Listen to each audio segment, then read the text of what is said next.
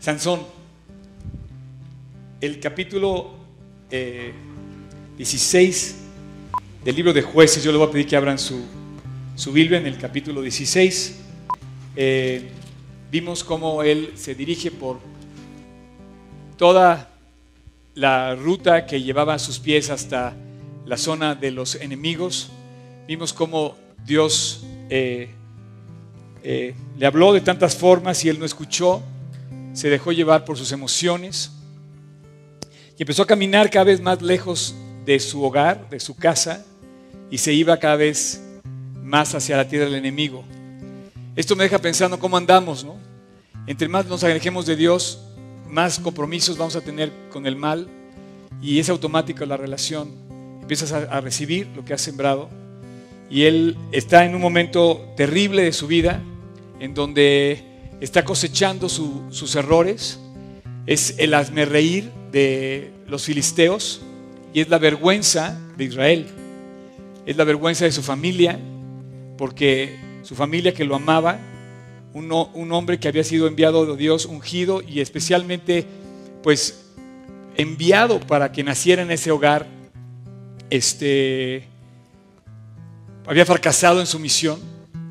Él estaba ahora, y lo vamos a ver, en la cárcel y estaba a punto de ser un juguete para los, para los eh, filisteos. Yo creo que en la vida de Sansón pasaron muchas cosas por su cabeza. Eh, y hoy vamos a hablar de eso que pasa en tu cabeza cuando, cuando comes algo malo. Quiero decirte aquí, no sé qué piensas de mí, no sé qué piensas de Juan Manuel o de cualquier predicador o de cualquier maestro de la Biblia.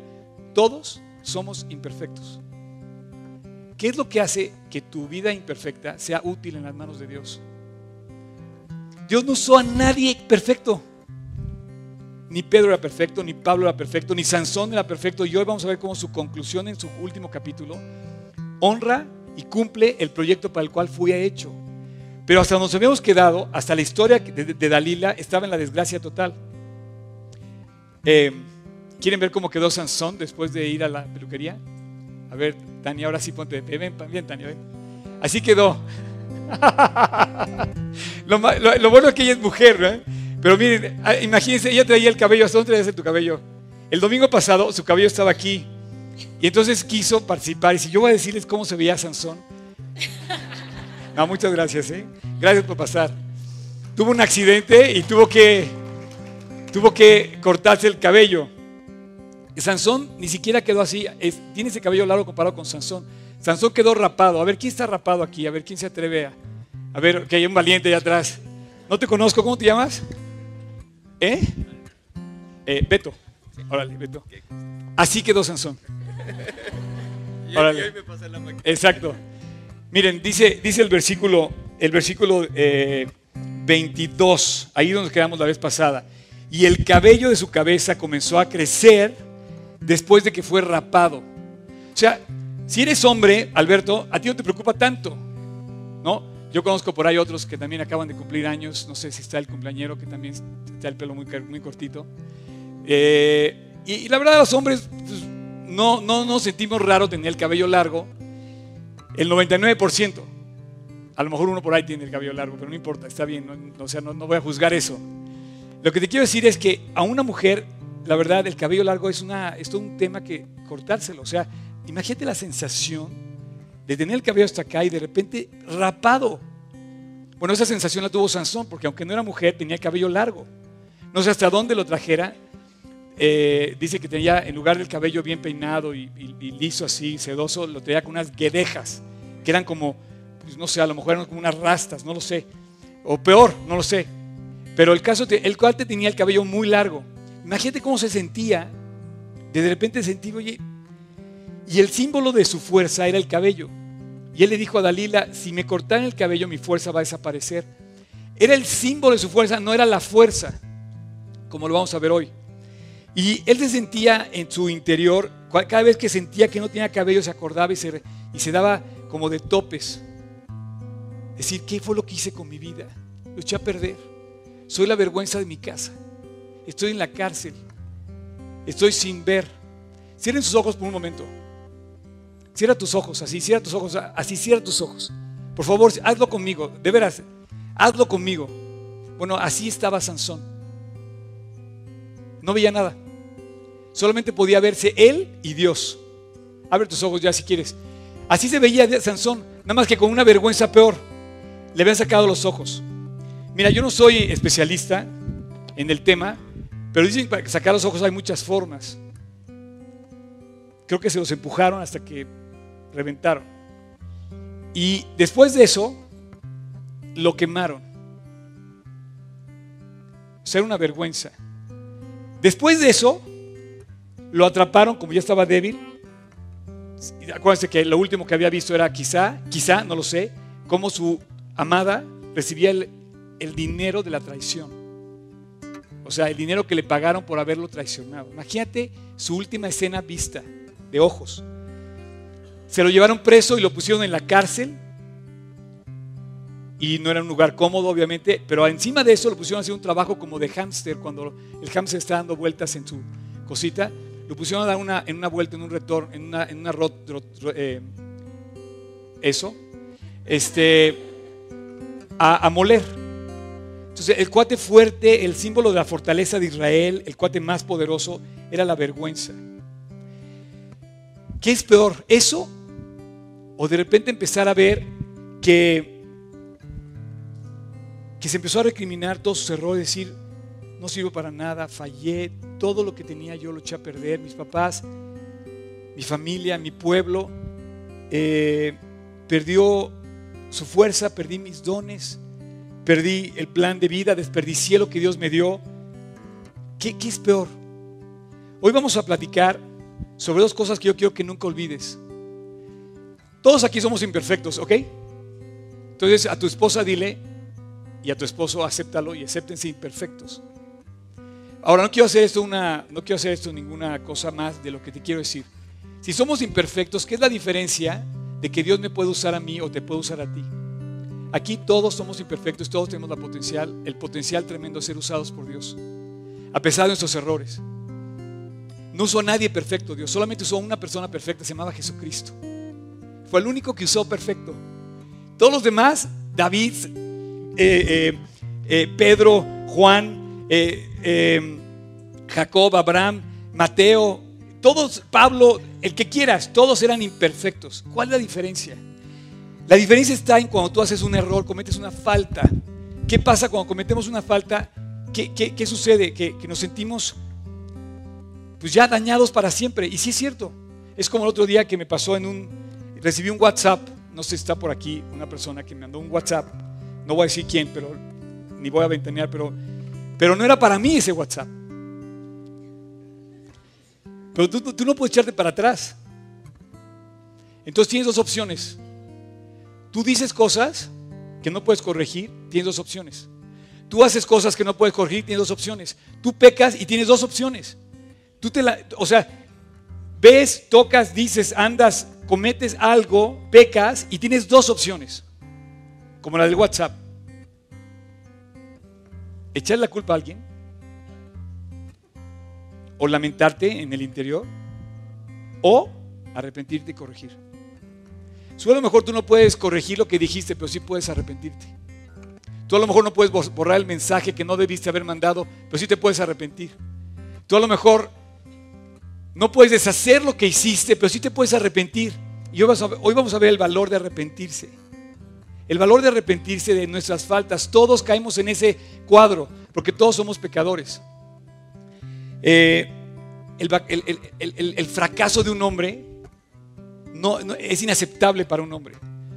A lo mejor el cuate puede aceptar que no le pongas like en alguna foto de Facebook, pero, pero no puede aceptar fracasar en la vida. O sea, si tú eres hombre del género varón, no te gusta perder. No nos gusta perder, no nos gusta fracasar. Estamos hechos para librar batallas y ganarlas. No te metes a, jugar algo que no sabes que vas a poder, cuando menos hacer el intento de ganar. Entonces en esa lucha que tenemos, andaba Sansón. En esa lucha de decir, bueno Dios, y empezó a pasar en su corazón todo lo que había hecho mal y le quedó nada más dos opciones y escogió la segunda, arrepentirse. y su vida cambió. Y cambió la historia de su pueblo para siempre. Cumplió con el proyecto de Dios. Había sido creado en el versículo 13, el capítulo 13 dice, y él será nazareo porque va a librar, va a librar, dice, versículo, capítulo 13, versículo, versículo 3 dice, he aquí que tú eres estéril y nunca has tenido hijos, pero concebirás y darás a luz a un hijo. Ahora pues no bebas vino ni sidra ni toques cosa inmunda, pues he aquí que concebirás y darás a luz un hijo y navaja no pasará sobre su cabeza porque el niño será nazareo y él comenzará a librar a Israel de la mano de los filisteos. 40 años después de este versículo, estamos aquí hoy. Y hoy vamos a terminar donde Él cumple con ese proyecto. Imagínate que vamos a entrar a la Cámara de Diputados en día de toma de, posesión. O sea, está todo el ejército, está toda la plana política, está toda la plana de los hombres más importantes del ámbito cultural, del ámbito financiero, del ámbito de los negocios, está todo el gabinete en la Cámara. Es algo parecido, no en el gabinete, pero seguramente ahí vamos a entrar a una fiesta que organizan los altos mandos del pueblo de Gaza y entramos a una cámara donde están cinco mil personas de suma importancia para el pueblo enemigo de Israel.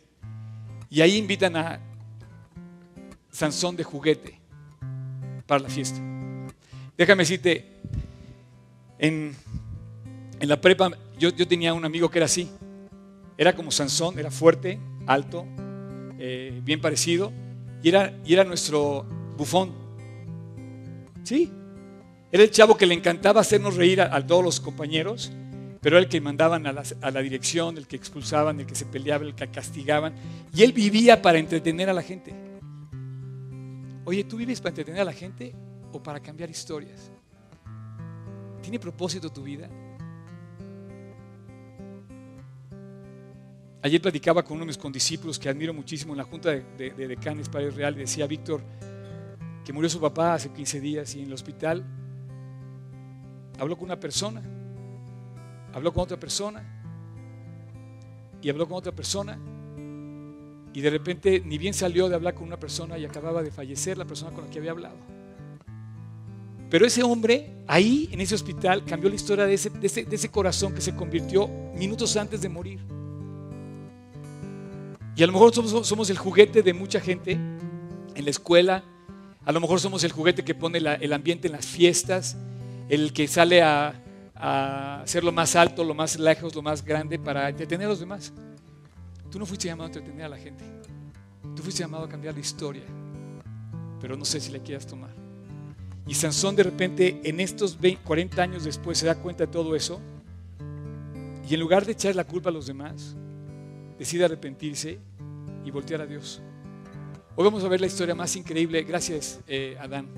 Hoy vamos a ver la historia más increíble ¿Qué has oído? Milagros. Nadie hace milagros más que mí, nuestro Dios.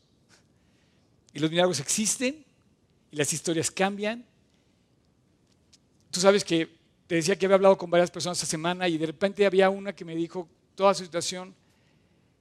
Y yo le dije, no puedo hacer nada para ayudarte, pero sí puedo hacer una cosa. Decirte que que busques a Dios con todo tu corazón. Y Él sí puede cambiar tu historia. Leíamos ahorita en el último versículo que nos quedamos, decía que su cabello comenzó a crecer. Después de que Tania pasó a enseñarnos cómo quedó Sansón, este, dice que estaba rapado. Versículo 22 dice, y el cabello de su cabeza comenzó a crecer después de que fue rapado. La parte de aquí que me gusta es cuando dice, su cabello empezó a crecer. Es como el sol que vuelve a salir en la mañana, es como, como, como, un nuevo amanecer, como aquel versículo de lamentaciones que dice, nuevas son las misericordias de Dios todos los días, grande es la fidelidad de Dios. Yo tengo un amigo que me ama, que se llama Jesús, y como él no hay ningún otro. Hace rato me decían que, que, este, que había una persona que, que estaba buscando una pareja, ¿no? digo, bueno, antes de buscar pareja, enamórate de Cristo.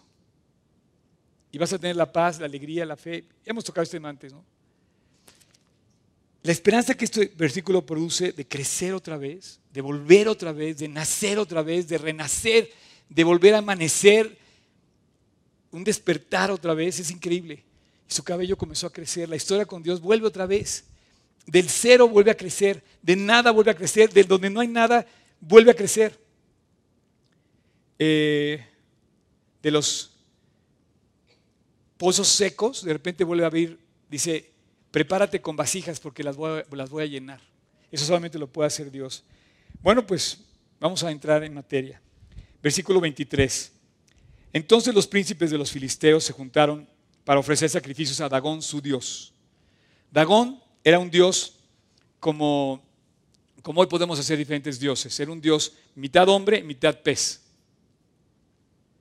O sea, hoy hacemos dioses así, mitad hombre, mitad artistas, mitad hombre, mitad cantante, mitad hombre, mitad atleta, mitad hombre, mitad eh, personaje famoso, mitad hombre, mitad algo.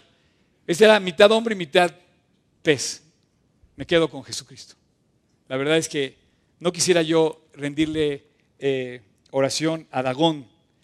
Pero bueno, en Palestina y en otros lugares, eh, ese era el Dios para alegrarse y dijeron, nuestro Dios, con minúscula, entregó en nuestras manos a Sansón, nuestro gran enemigo. Y viendo el pueblo, alabaron a su Dios diciendo, nuestro Dios entregó en nuestras manos a nuestro enemigo y al destructor de nuestras tierras. ¿Te acuerdan que habían quemado todo el, o sea, había quemado todas las bodegas de alimento de, Gaza, del pueblo?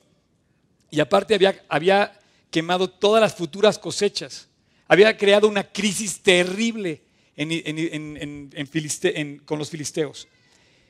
Dice que destruidor de nuestras tierras, el cual había dado muerte a muchos de nosotros. Curiosamente, era un ejército el que había matado que no estaban ahí, en ese lugar, porque no, nada más ya estaban muertos, sino que los que había matado no eran los, digamos, soldados rasos. En este lugar estaba la plana mayor, los que dirigían al pueblo. Y aconteció que cuando sintieron alegría en su corazón, dijeron, llamada a Sansón para que nos divierta. Así le hacen muchos en las fiestas. Llama a fulano para que sea la, la chispa de esta fiesta, para que nos divierta. Y llamaron a Sansón de la cárcel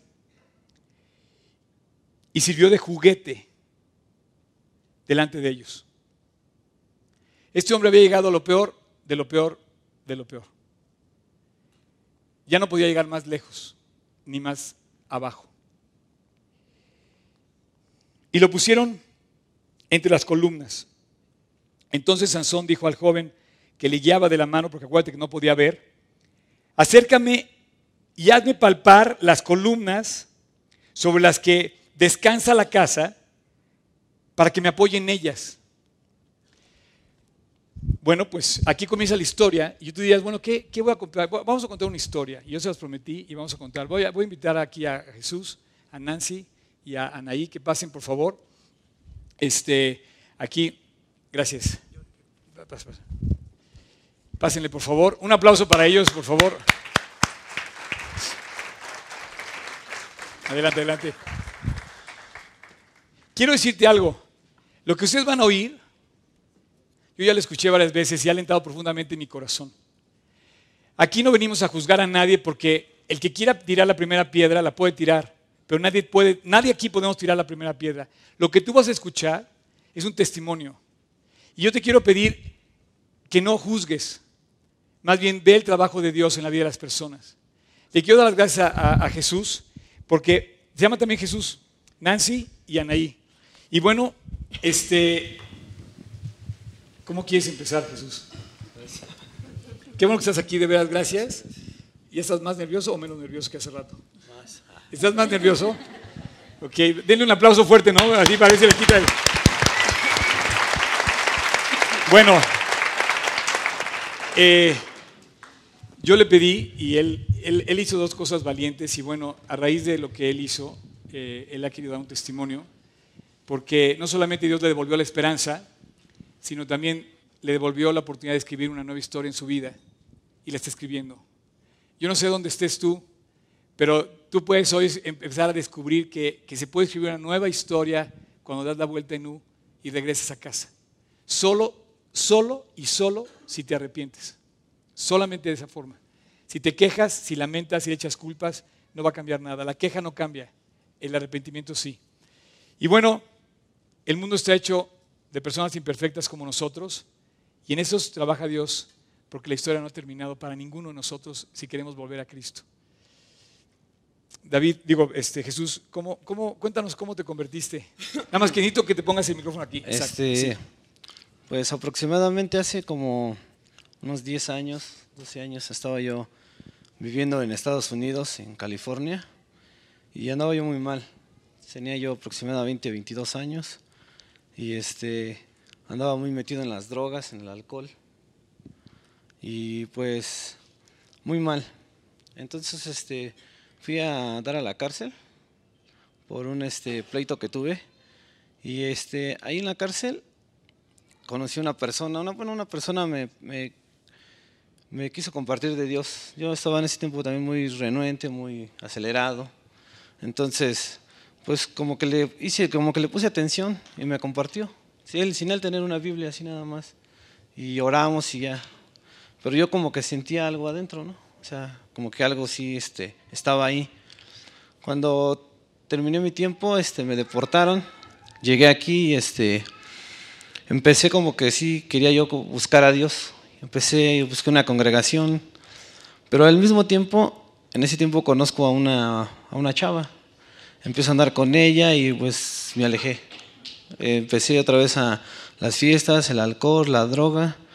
Ahí pasaron unos años hasta que tuve un accidente muy grande y fui a dar al reclusorio.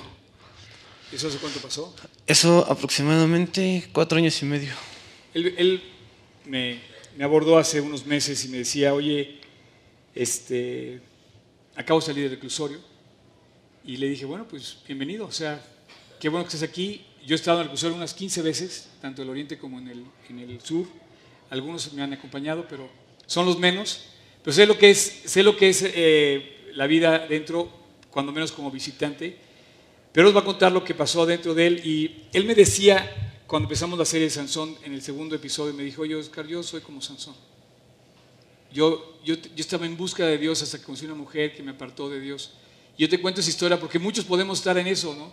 Estamos en busca de Dios y de repente conocemos algo que nos desvía del camino y nos, va, nos lleva en contra de Dios. Y no solamente eso, sino me decía, eh, la última vez que tomé, así me dijiste, eh, corrígeme si me equivoco. Sí, que me drogué y que tomé, fui a dar al reclusorio. ¿Oyeron eso? Dice, la última vez que yo tomé y me drogué, fui a dar al reclusorio. Entonces, piénsalo dos veces antes de fomentar o usar o querer divertirte como se divierte el mundo, porque finalmente el único que se divierte es el diablo a nuestras costillas. Y bueno, ¿qué pasa dentro del reclusorio hace cuatro años y medio? Pues yo la verdad desde cuando ya estaba yo en la delegación, ahí en los separos, pues ya estaba muy mal, ¿no? Abatido, sentía que ya mi vida, hasta ya había llegado. Entonces, cuando me trasladan ya al reclusorio sur, ahí este, cuando llego a lo que se llama, conocido como ingreso, ¿no? Que llegas y, pues este, estaba medio feo, ¿no? Entonces estaba yo ahí en una, celda, cuando escucho unos este, brothers de generación 316 de la célula de ahí del sur, que pasan gritando que quiera, quien quiere escuchar la palabra de Dios. Y él, él me decía que pasan gritando para así por los pasillos de la estancia, ¿quién quiere venir a escuchar la palabra de Dios? En ese momento yo dije, no puede ser, no sea, o sea Dios aquí otra vez, dije, en la cárcel. Entonces ya este, dije, no, pues voy, ¿no? Bajé y en eso estaba una persona que se llama Juan. Él este, me empieza a compartir y ya le platico yo, fíjate que pues, a mí ya me habían compartido hace muchos años, no entendía yo el plan. Y me compartió el versículo de Apocalipsis que dice que, pero tengo contra ti que has dejado tu primer amor, haz pues las primeras obras y arrepiéntete, ¿no? Dice. Entonces ahí ese versículo me, a mí me habló mucho y me reafirmó en ese momento. Quiero, quiero, eh, eh, mencionarlo, está en Apocalipsis 2.4. Quiero nada más mencionar ese versículo que está diciendo porque para que veas cómo la, la palabra de Dios tiene la fuerza y el poder que no tiene ninguno. Dice, recuerda por tanto de dónde has caído y arrepiéntete y haz las primeras obras, pues si no, vendré pronto a ti y quitaré tu candelero de este lugar. Dice, tengo contra ti que has dejado a tu primer amor. Entonces ese versículo a mí me, me habló mucho a mi vida y recordé que realmente pues Dios tenía un plan para mí, ¿no? Que ya una vez me quiso, Él me buscó y no quise yo nada y estaba otra vez ahí en la cárcel, otra vez ahí, este, y empecé, empecé a, a buscar a Dios ahí, este, poco a poco, empecé a congregar. Con Juan eh, hiciste la oración para La invitar a oración, sí, corazón? Sí, ahí me reafirmó, él me dijo, no, pues tienes que hacer la oración y empezar a congregarte y ya para cuando ya este, me pasaron de ingreso a lo que es el- la población, ya los dormitorios, ahí este, pues es muy difícil, ¿no? Cuando llegas y ya sabes, el bullying, ¿no? Sí. La carrilla, ¿no? Que dicen. Carrilla. Entonces, este, pues es difícil los primeros días, yo quería ir a congregarme y no podía, pero conforme fue pasando el tiempo, empecé a ir a la célula de, a la congregación de, de ¿Cómo, generación. cómo Entonces, descubriste que se reunían eh, para estudiar la Biblia adentro? eh, Juan me dijo, mira, ahora que pases a población, nos, nos reunimos en tal dormitorio a tales horas. Entonces yo empezaba yo a ir a, a la, a la congregación, ahí empezaba este, a, buscar a Dios, poco a poco. Entonces empezaste a asistir a las, a la- a las Asistir a las predicaciones como esto, pero en el reclusorio. Sí, en el reclusorio. Dices que se ponían de pie. Sí, están, ¿Estaban son todos de pie, y están este, el predicador y todos así de este lado enfrente. Ok. Luego me comentabas que tú empezaste a identificar a gente que dormía en el mismo, en la misma instancia que tú. En el dormitorio, sí, iba yo y este y pues veía, y, ah, ese hermano es de ahí del dormitorio, ese también. Y empezaba yo este a, pero lo que más me llamó la atención fue este que luego yo los veía cuando iba yo, por ejemplo, a, a los cursos o al auditorio de ahí, este, los veía sentados en unos botes ahí con la Biblia y este un cuaderno y escribiendo. Yo decía, pues, ¿qué están haciendo, no? Entonces ya cuando empecé a preguntar, me dice el encargado de la obra, no, es que nosotros este, damos estudios de discipulado, nos discipulamos. Estoy discipulado. Entonces, Cuéntame, ¿quién aquí está discipulando? ¿Se puede levantar la mano? Bueno, pues Gloria a Dios. la vida cambia, ¿eh? Cuando te empiezas a, empiezas a crecer en la palabra. Los invito a que lo sigan haciendo. Los invito a que sean puntuales. ¿Cada cuándo te discipulabas tú allá adentro? Tre- tres días a la semana. ¿Ok? ¿Y las prédicas cada cuándo eran? Ahí teníamos 15 predicaciones a la semana. ¿Eh? ¿Cómo ven? A las 8 de la mañana, a las 7 de la tarde y los, los domingos la familiar a las 3 de la tarde. Ok. Oye, ¿te puedes, te puedes acordar algunos te- eh, títulos de, los, de tus estudios que empezaste a tomar discipulado? Del el estudio que más me gustaba eh, fue el Caminando Diariamente con Dios. Caminando diariamente, con, Dios. Ese fue el... ¿Cómo, ¿Cómo caminabas antes sin Dios? No, pues todavía cuando, antes de, cuando me congregaba, pero antes de disipularme, estaba yo metido en unas cosas, este, medias turbias ahí en el reclusorio. Estaba yo, este, como no tenía la solvencia económica, andaba yo, este, cobrando dinero de la mafia y haciendo otras cosas que no debía de hacer. Cuando me empiezo a disipular en ese estudio de caminar diariamente con Dios, mi maestro me dice, no, tienes que dejar todo eso. Ya Dios te dice que, aquí dice que Dios te va a mostrar que cómo debes de caminar. ¿Y, y qué dijiste tú? ¿Cómo voy a vivir ahora? ¿Cómo voy a Sí, mis yo ingresos? le decía a mi maestro, pero yo era este, pues este, luego lo que mi familia me trae si no me alcanzan, ¿eh?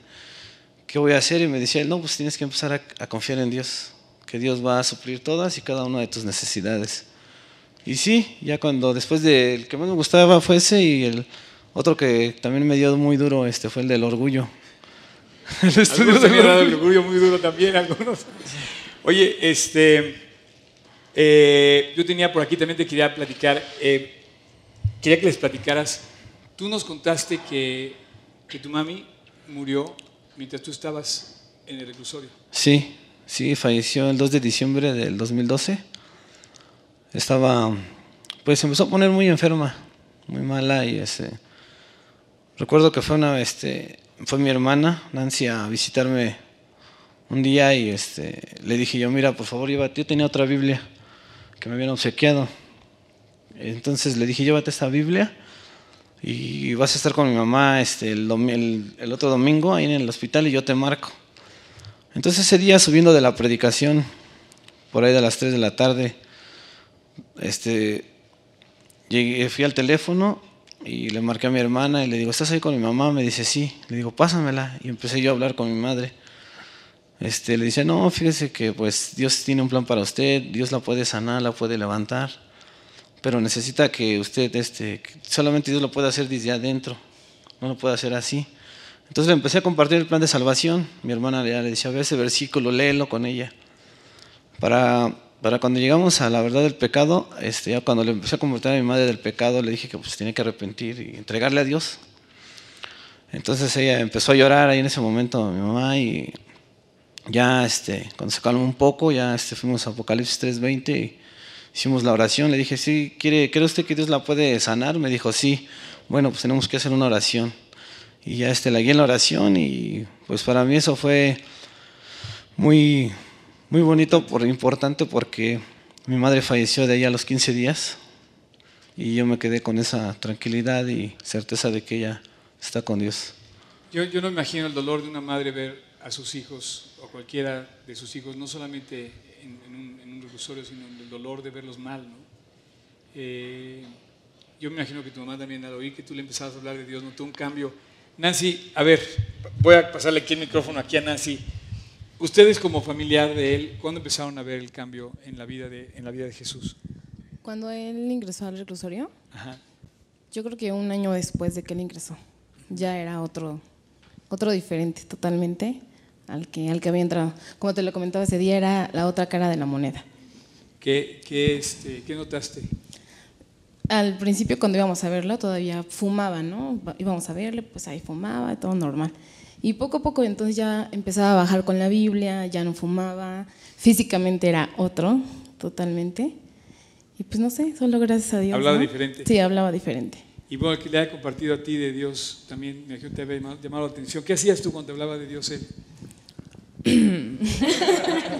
Como que todavía no tenías mucha... No, pues no. Incluso en una de las visitas que fui al reclusorio, Josafat se llama, ¿no? Un, un hermano de ahí de, de, de, con los que se reunía, este, pues se acercó y me habló de Dios y así, pero pues bueno, no hice mucho caso en ese entonces. ¿Y tú tienes un cargo por tu familia? Sí, yo ahora, pues, ahora sí que es una de las de las primeras, este, en tu lista es una de las primeras cosas importantes, ¿no? Que tienes el orar por tus seres queridos, ¿no? Por Oye, tu familia para que se conviertan. Estoy totalmente de acuerdo contigo. Eh, estamos aquí viendo que estamos a punto de, de nuestro evento de 2014. Eh, algunas personas ya saben de él y ya es un testimonio lo que nos ha compartido, pero yo quisiera que nos compartieras cómo fue que, que tú invitaste a tu hermana, estando tú en el reclusorio, invitaste a tu hermana, a tu sobrina a Israel de 2012. Ajá. O sea, ¿cómo fue que Dios puso eso en tu corazón? Este, ¿Cómo le compraste el boleto? ¿Cómo Cuando lo conseguiste? fue este, no recuerdo si fue Víctor Valencia el que, el que en la predicación del domingo, cuando fue él a predicar allá, hizo el comentario, ¿no? De que se acercaban las campañas de la iglesia este, en el Auditorio Nacional. Él, él, él hizo la, el comentario ahí porque la, está ahí la visita de los internos, entonces dijo para que fueran a comprar sus boletos. Y, entonces yo me acerqué a un hermano y le dije, este, oye, este, necesito este, que me hagas un favor, necesito unos boletos, pero yo no tenía el dinero. Porque yo sabía que si le decía a mi hermana que ella fuera por los boletos, pues no, no iba a ir. Eh, perdón, pero es lo mismo que yo les digo a todos aquí, y algunos todavía no van por sus boletos. Nada más para saber, ¿quién ya fue por sus boletos ahí para el auditorio? Oigan, no dejen de ir, eh, por favor, se van a perder. Entonces, no iba a ir ella por sus boletos, entonces ¿cómo no, hiciste? No, porque o sea, yo luego le decía, porque yo le hacía muchas invitaciones, yo tenía una dirección de una célula de generación 316 ahí en Miscuac, Ajá. y yo le decía, pues ve, y ella, no, es que no, no quería ir. Entonces, pues dije, no, si le digo no va a ir, ¿qué hago? Entonces, yo le dije, no, pues compro los boletos, pero pues este, no tenía dinero, como ya no este, tenía no ingreso, el ingreso no tenía el ingreso. Dije, bueno, Dios, pues este, ¿qué hago? Entonces yo tenía una pequeña grabadora ahí este. Entonces dije, no, pues la voy a vender. Entonces le comenté a uno de mis amigos y me dijo, pues, ¿cuánto quieres? Le digo, no sé, pues, ¿cuánto me das? Me dice, te voy a dar 900 pesos con eso. Entonces ya este, le dije a mi hermano, ¿cuánto cuestan los boletos? Dice, 250. Entonces le di para dos boletos, dije, para que no se vaya sola, que invite a alguien. Ese es un buen principio, no vayas solo. Entonces, este, Ya mi hermano me compró los boletos, nomás que él no los pudo pasar porque este, parece que cuando él, ese día que él entra a, dar estudio allá, este, los vio el custodio, los boletos en su Biblia, y le dijo, ¿y estos qué son? No, no pueden pasar. Quería que le diera dinero él al custodio y pues él dice, no, no les da dinero. Entonces me los mandó con una, con la esposa de otro hermano. Como ella cuando va lleva la comida, todo, y así les da dinero, pues ya. Le dijo que, le, que, le, que me hiciera el favor de, este, de llevar los boletos y ya llegaron los boletos. Este, ese día yo le di muchas gracias a Dios por los boletos y ya este, con el dinero restante que me había sobrado le hice este, un, un baúl pequeño donde, para guardar ropa. o algo? Sí. Ah, un baúl. Entonces, ¿te dedicabas ahora a hacer talla o artesanías? Artesanías. Entonces le hice el baúl y este, cuando fue, le digo, mira, este, aquí está tu regalo de cumpleaños, pero aquí te tengo otros regalos. Y le di los boletos. Le digo, para que vayas y lleves a alguien. ¿Y tú qué, qué, pensaste? A ver, cuéntame, ¿qué, ¿qué, pasó ahí después? Pues ya el día que llegué a verlo me dijo, ya me enseñó los boletos. Pues yo dije, tengo que ir, ¿no? ya hizo el sacrificio mi hermano, ni modo de no ir. Me lo regaló a finales de enero y el concierto era en, marzo. Quiero, quiero, hacer un paréntesis. Vaya que sí hizo un sacrificio. La verdad es que eh, yo no sé cuántas veces has oído pasar por tu celda la voz que te dice, ¿quieres oír la palabra de Dios? Esa voz que tú oyes cuando, cuando vas al reclusorio y gritan, hay estudio de Biblia, pasen los que quieran oír la palabra de Dios. ¿Cuántas veces te empezó a crecer el cabello, viste volver a nacer el sol, viste amanecer? ¿Cuántas veces te ha hablado tu papá, tu mamá? ¿Te han invitado a una prédica? ¿Cuántas veces te han invitado a escuchar? ¿Cuántas veces te han invitado inclusive a nuestros grandes eventos y, y decimos, decimos que no? Entonces ella dice, oye, yo sabía el esfuerzo que estaba haciendo, mi hermano estaba detenido adentro de un reclusorio y aún así dice, para mí es importante que tú escuches la palabra de Dios. El corazón de una persona que quiere volver a Dios, que quiere que su familia vuelva a Dios y la necesidad que hay en la familia también. Curiosamente, podríamos pensar que la oveja negra pues era el que, del que menos necesitábamos algo, ¿no? Y ahora, ahora Dios estaba cambiando tu vida para que empezaras a sembrar lo bueno en la vida de las personas que amas, ¿no? Entonces yo creo que no debes de esperar en sembrar lo bueno, en hablar de Cristo con las personas que amas. Perdón, Nancy, te interrumpí. Este, pues ya, me dio los boletos y dejé pasar todo el mes, no le dije a nadie y unos días antes del concierto ya le hablé a mi sobrina. ¿Y, a ti qué, qué, te dijeron? A ver. Había un concierto. Pero la verdad, o sea, que fuéramos. Pues sí, no. siempre, o sea, siempre he creído en Dios, pero nunca realmente había visto un concierto para Dios. Pues vamos. Entonces, fuimos. Feliz. Sí. feliz. Muy padre, por cierto. Invitado por el tío que estaba en el reclusorio. Imagínate nada más qué increíble historia. ¿Y qué pasó? Pues nada, después del concierto no intenté venir ni nada dije, ah, ya fui al concierto. ya cumplí. Ya cumplí, exactamente. Se pasó todo el año hasta finales de diciembre del 2012, que fue cuando falleció mi mamá. Como les decía, ¿no? Es un hueco que te queda que pues no, no, no, no puedes llenar con nada más que con Dios. Y fue ahí cuando ya, hace un año, empezando el 2013, este, pues ya nos decidimos. Bueno, después de posponer muchos domingos. ¿Y cómo lo hiciste para llegar aquí? Eh, me metí a internet, puse G316 y la primera que apareció fue Polanco. Bravo. Y dije, no, no, no, no. Sigue, sigue, sigue. Y ya, o sea, chequé la dirección, le hablé a ella y le dije, pues están en el Marriott, ¿vamos? Sí, pues ok. Y ya, lo pospusimos algunos domingos. O sea, tú eres tía de Anaí. Ajá. ¿No parecen hermanas? Y eso que son tíos. Y, y, llegaste aquí. ¿Y qué pasó cuando llegaste aquí? Fue algo muy bonito, muy, muy bonito. Eh, llegamos, escuchamos la prédica y al final se nos acercó Mónica. Moni, ¿dónde andas? Perdón, nada más quiero que levantes tu mano, Moni. Qué padre, ¿no? Qué padre. Como Anaí lo dijo, sí fue como un ángel totalmente. O sea, fue muy bonito, ella nos habló de Dios y desde ahí estamos aquí. ¿Qué pasó esa, esa, esa mañana, eh, Anaí? Estuvo padrísimo. Llegamos y me hablaban, ¿no? Todo era para mí. Entonces ya nos íbamos como, yo decía, vamos a ir y cobran o cómo, ¿no? llegamos y vámonos rápido, ¿no? Salíamos y Moni dijo, son nuevas, ¿verdad? ¿cómo sabe que soy nueva? Entonces nos habló muy bonito y yo dije, de aquí soy, ¿no? Me encantó. Yo vine porque el concierto estuvo padrísimo, padrísimo. La música, yo buscaba en YouTube saber si había de música o de dónde salieron, ¿no? Sí. Pero se dio hasta ese momento, me encantó. O sea, es increíble que, que hay gente que está buscando y lo encuentra. Y, y bueno, pues gracias a Dios por esto que estamos haciendo. Pero bueno, viniste aquí y esa mañana oraron con Moni. Sí, ¿Sí? sí. Ok. ¿Y luego? ¿Qué pasó? A ver. O sea, decidieron seguir viniendo. Sí, claro, desde ese Desde día ahí hasta no hemos dejado de venir. Eh, sigo diciendo, porque llegamos a pensar, dejamos de ver a Moni como unos cuantos domingos y decíamos, Era un ángel. era un ángel, o sea, de verdad. Es que nos habló muy bonito, ¿no? O sea, todo estuvo muy bonito, estuvo muy padre. Y yo creo que eh, estoy muy agradecida con Dios, pero con mi tío por haber escuchado el plan que tenía para él, porque gracias a que él escuchó, yo pude tomar el plan que él tenía. Porque mi tío me regaló una Biblia cuando él intentó buscar esta Biblia que traigo todos los domingos, que aunque sea amigos por siempre de niños, no la suelto porque me la regaló, me la regaló en 2004. Entonces cuando venimos, dije, creo que es el momento de sacar algo que, que estaba ahí abandonado, que tenía ahí guardadito, ¿no? Entonces, desde ese día traigo mi Biblia y, y- y gracias a que mi tío nos llevó ahí, ¿no? Entonces, Gracias a está Dios. muy padre. Oye, bueno, ya para concluir, porque el tiempo se nos viene encima, me gustaría nada más que nos contaras cómo, cómo te integraste aquí con nosotros, porque tú viniste aquí hace unos meses. Sí, ¿Qué sí, pasó? yo, este, ¿Cómo- cómo- qué se siente salir? ¿Qué pasó? ¿Te daba miedo salir? ¿No te daba Sí. miedo? ¿Cómo te sentías? Sí, pues la verdad, este, se siente, pues se siente un poco, es un choque, ¿no?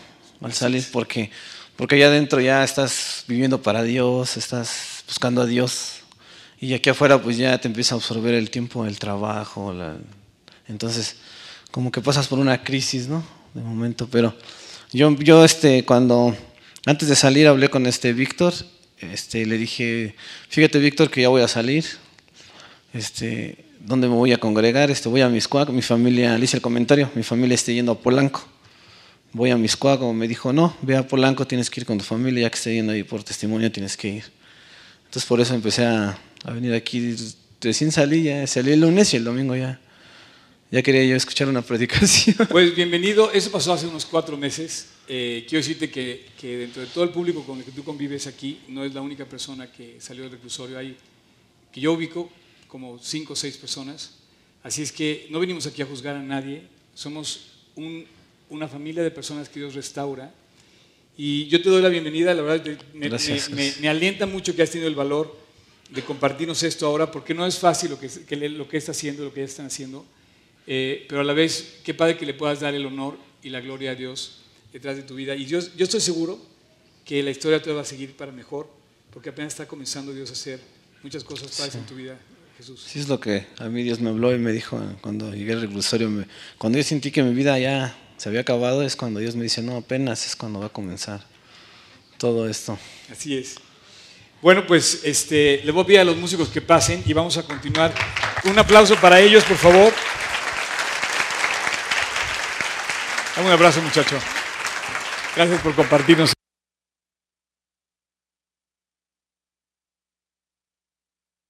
Bueno, pues lo que ustedes acaban de escuchar es un milagro. Y quiero exaltar que lo digas, porque él se pudo haber, yo, le pregunté, le dije, oye, no tienes que decirlo, pero te quiero invitar. Tú tampoco tienes que decir que crees en Cristo, pero lo puedes guardar. Pero Dios te invita a que publiques a Cristo, que compartas de Cristo, que hay tanta gente necesitada que no puede estar así como los brazos cruzados sin, sin compartir, ahora sí que la receta que sana el corazón, que restaure el alma, que cambia las vidas.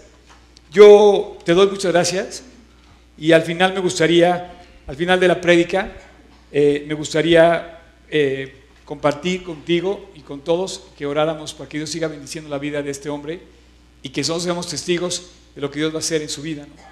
Pero mientras estos preparan, estos chavos preparan la siguiente canción que yo quiero que escuchen, te digo, este es un programa especial el día de hoy. No más quiero que medites en dos cosas. Todos somos culpables de algo. No me digas que no. A mí no me digas que, que tú eres perfecto. A lo mejor pareces, pero no somos perfectos. Eh, en estas evidencias de nuestra imperfección hemos pecado y somos conscientes del pecado. Quiero que seas muy consciente de eso. Más consciente de lo que acabas de escuchar en el caso de, de Jesús. O más consciente en la vida de Sansón. Ya no había más evidencia sobre su vida. Estaba en la cárcel, estaba sin ojos, estaba ciego. Yo quiero que pienses en cuál es tu reacción cuando pecas. La reacción es muy sencilla. O te quejas o te arrepientes. Normalmente usamos, que, bueno, no te puedo decir que normalmente, la, verdad es que pasan las dos cosas. En el caso de la queja, lo primero que hacemos con la queja es empezarnos a, menospreciar internamente. No valgo nada, no sirvo para nada, la regué, soy lo peor, mi familia estaría mejor sin mí, no quiero vivir, no quiero hacer nada. ¿Por qué? Porque no valgo la pena, soy, soy una lacra, no sirvo. Y empezamos a recriminarnos internamente. Nos volvemos víctimas de la, de la, de la, de la maldad.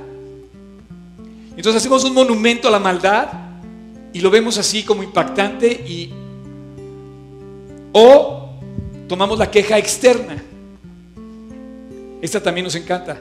Es culpa de mi papá, es culpa de mi mamá, es culpa de mi maestra, es culpa de mi jefe, es culpa de mi esposa, mi esposo, es culpa de mi vecino, el cuate que se me estacionó enfrente, y echamos, empezamos a echar quejas externas. Entonces somos víctima de alguien más. O podemos arrepentirnos. Jesús optó por esa opción. Yo opté por esa opción. Sansón optó por esa opción. A lo mejor no puedes deshacer lo que hiciste, pero sí te puedes arrepentir y cambiar. Quiero que escuches esta canción. Quiero que escuches esta canción porque me refleja me refleja lo que pasa en una cárcel. Cuando está llena de tinieblas, de oscuridad, o en tu vida, cuando no sabes qué hacer, o estás cargado con cosas. Y de repente dices, ¿quién me, me, me dejó todo el mundo? Dice Dios, nunca te dejo. Y Jesús a lo mejor no cantaba esa canción porque ni la conocía, pero en su corazón decía, Dios, tú no me dejas. Y de repente apareció una luz ahí en medio de, todo, de todas las tinieblas que vivía y dice, una luz empieza a brillar en mi vida. Escucha esta canción, ¿sí?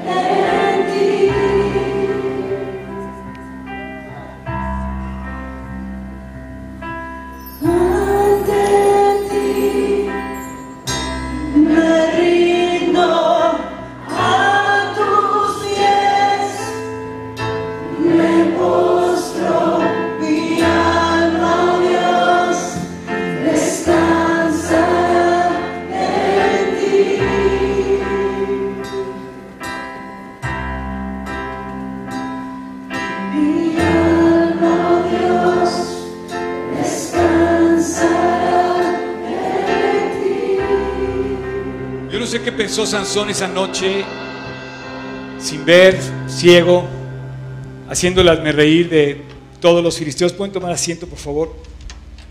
Pero un poco describe esta canción lo que pasa en el corazón de una persona derrotada, donde no tiene nada más que buscar a Dios.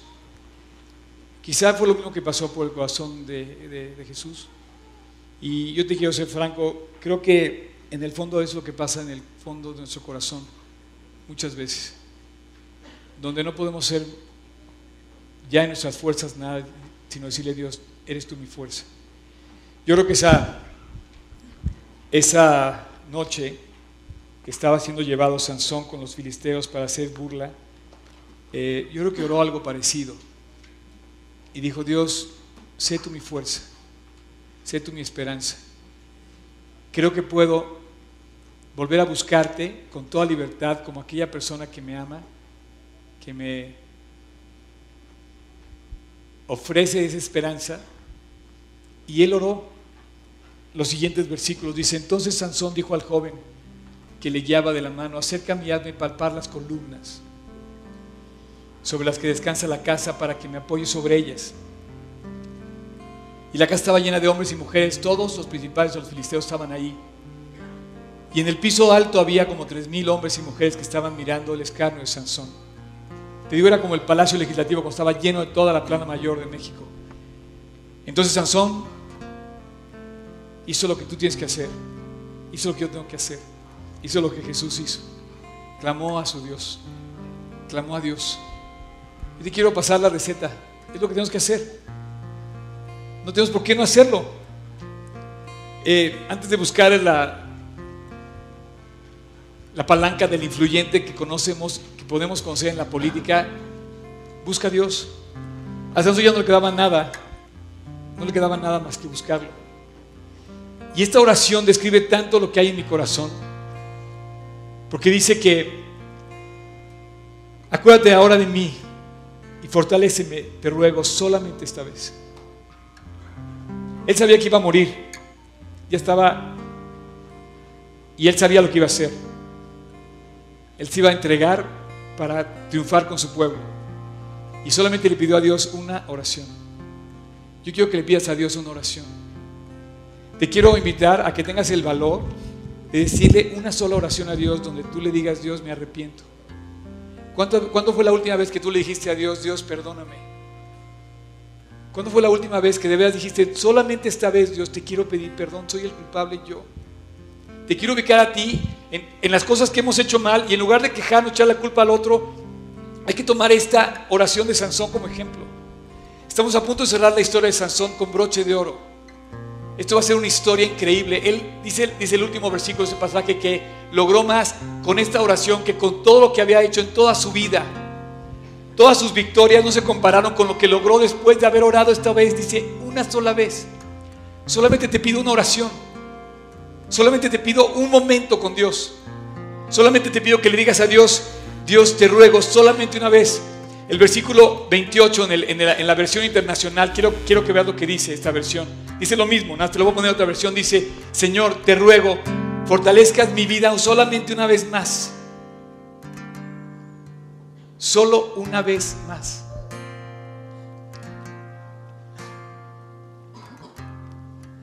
La historia que acabamos de escuchar, el testimonio de Jesús, dice que llegó por segunda vez a la cárcel. Si él hubiera orado esa vez, la primera vez hubiera orado así, no hubiera habido una segunda vez en la cárcel. ¿Verdad? O sea, llegamos a los lugares donde no debemos llegar cuando nos, apartamos de Dios.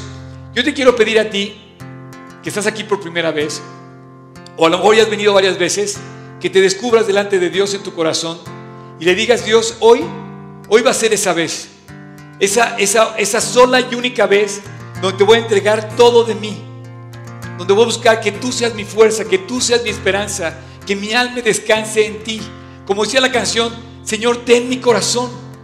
Solo esta vez, aquí está, te lo entrego. Si tú le entregas a Dios una sola vez tu corazón, Él lo va a tener en su mano para siempre. Jesús entregó una sola vez. Una sola vez se entregó y con eso fue suficiente en la cruz. Jesús llegó a la cruz del Calvario a morir por ti, a morir por mí y nos dio la oportunidad de buscarlo. ¿Qué pasa cuando te casas? Por ejemplo, oficialmente firmas un papel y solo una vez lo firmas. No te firmas 50 veces con la misma persona, digo, espero que no tengas que estar 50 veces, ¿no? Pero con la persona no, no, firmas 50, 50 actos de matrimonio, solo firmas una. ¿Qué tal si esta oración que le quieres dar a Dios o que quiero que le des a Dios es verdaderamente tu decisión de decirle a Dios, Dios, solo esta vez, pero va en serio, va con todo, va para ti, Dios, cero de mí, todo de ti. Te voy a invitar a que te pongas como Sansón, cierra tus ojos. Estamos en las mismas condiciones que él ahorita. Cerrando tus ojos, es más, tócate tus ojos con tus dedos y no ves nada. En este momento estamos igual que él. No hay nadie más que tú y Dios detrás de tus ojos cerrados. Pero ahí, solo una vez. Y es por la que te pido esta mañana. Y voy a hacer una oración y quiero que te concentres porque igual esta va a ser, en este momento, va a ser esta oración la que va a definir el futuro de tu vida al lado de Dios. Así es que si tú quieres, ahí en tu corazón, sin decir nada en voz alta, ahí en tu interior, si tú me estás escuchando en internet, te lo pido igual. Dios sí te va a escuchar. Detrás de tus ojos cerrados, toma tu corazón y ahí en silencio, quiero que se lo entregues a Dios. Si tú ya lo hiciste como yo, que se lo hice hace 33 años, no tengo que volverlo a hacer. Pero si no lo has hecho, este es el momento. Voy a orar y quiero orar contigo. Repite conmigo cada frase en tu interior y pídele a Dios perdón. Señor Jesús, perdóname. Por fin caigo a tus pies. Y esta vez te pido perdón. No voy a culpar a nadie, sino voy a arrepentirme hoy. Te pido que me restaures. Te pido que me limpies. Y te pido que a partir de hoy tú me hagas vivir para ti. Que seas tú mi Señor y que tú seas mi Salvador. Entra a mi corazón, Jesús. Te invito a mi vida. Y quiero caminar contigo. Y quiero que tú me fortalezcas el resto de mi vida. Te lo pido en tu nombre, Jesús. Amén.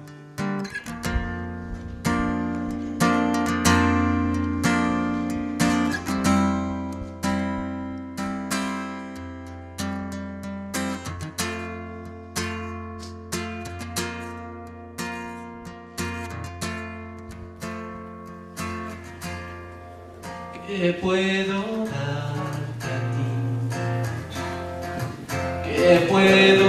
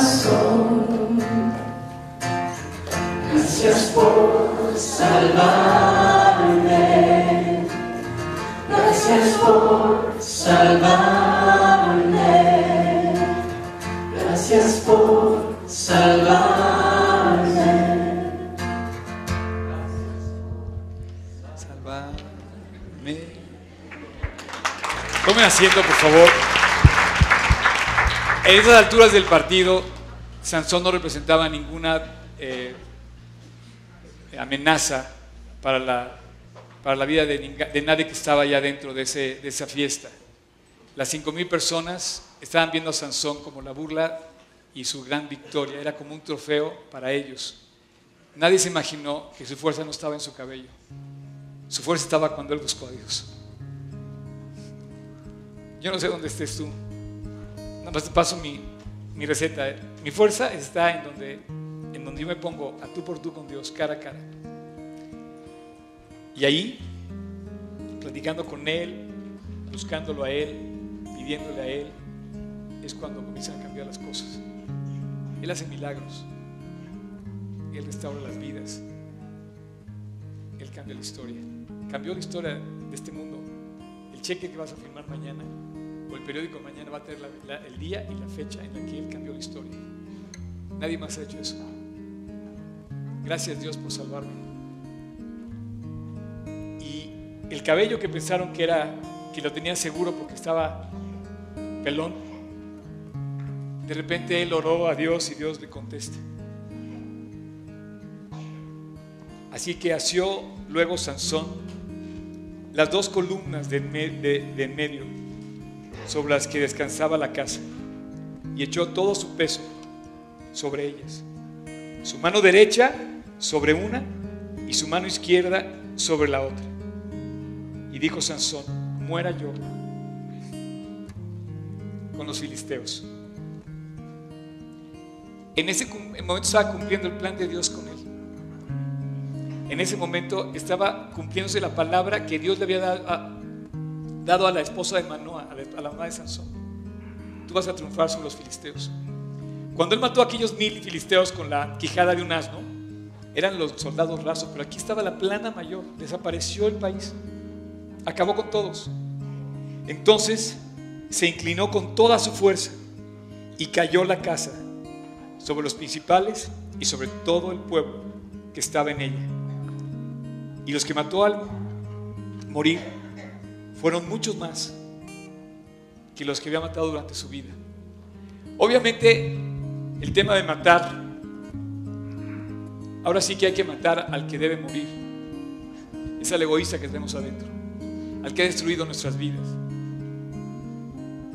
Y no sé si se fijan qué increíble la palabra de Dios. Una palabra que me, que me resalta en este pasaje. Lo que hizo en ese momento fue mucho más de lo que hizo en toda su vida. Si tú esta mañana invitaste a Cristo tu corazón y oraste esa sola oración, como lo hizo Jesús, como lo hice yo hace 33 años, como lo hizo a lo mejor la persona que te invitó, y le dijiste que Dios que cambiara tu vida, que te fortaleciera, que querías caminar bajo su fuerza, quién sabe si todo lo que viene adelante es muchísimo más de lo que has dejado atrás. Oro a Dios con todo mi corazón y todos los que formamos parte de este grupo para que así sea. Para que tu vida pueda más hoy que lo que has hecho hasta el día de hoy. Ha, ha habido gente que ha destruido su vida a tal grado que no puede pagar ni con toda su familia junto lo que debe. Ha habido gente que hasta el día de hoy ha pecado tanto. Pregúntele a Caro Quintero cuántos años le van a dar. No, al Chapo Guzmán. No puede pagarlo. Una mentira, una mirada equivocada, todo aquello que hacía Sansón, ¿te acuerdas? La concupiscencia, el egoísmo, el antojo, el yo puedo, ¿se acuerdan de él? Yo me lo merezco, este es mi momento, yo voy a vivir aquí, nadie se da cuenta, no hay problema. Todo eso nos ha hecho tan deudores. Y hoy, hoy a lo mejor cambió tu vida para siempre. Yo hace 33 años le entregué mi vida a Dios y a mí me gustaría que con todo valor, como lo hizo ahorita Jesús, si una persona hoy, aquí, esta mañana, hizo lo mismo que Jesús, que Sansón, que yo, y buscó a Dios entregando su vida, que levantara su mano con toda libertad y que no lo levante así, que lo levante bien, que lo levante bien. ¿Nadie? Yo sé que nos da pena identificarnos, sé que impone, pero quizá nos dé más pena un día tener que decir que estamos tan mal, que llegamos tan al fondo, que estamos tan perdidos. Y Dios dice que si alguien me confiesa delante de los hombres, yo también lo voy a confesar delante de mi Padre que está en los cielos. Y yo te pido que si tú invitaste a Cristo, no lo niegues, no lo escondas, no lo ocultes, Y es más, si tú miras a Cristo, la gente lo va a notar en ti. La gente va a decir, oye, algo está pasando con Jesús en la cárcel. Está diferente, ya no fuma, ya no se droga, ya no golpea a la gente. Yo no sé vivir igual.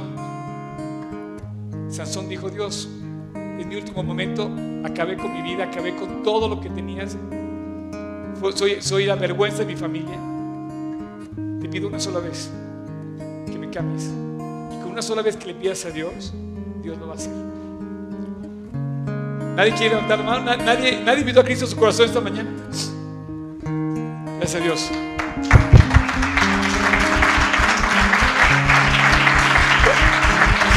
¿Cómo te llamas? David. Eh, ¿Dónde está Cristo, David? Contigo. Mira, eh, como no lo vemos, a veces algunos piensan que no existe.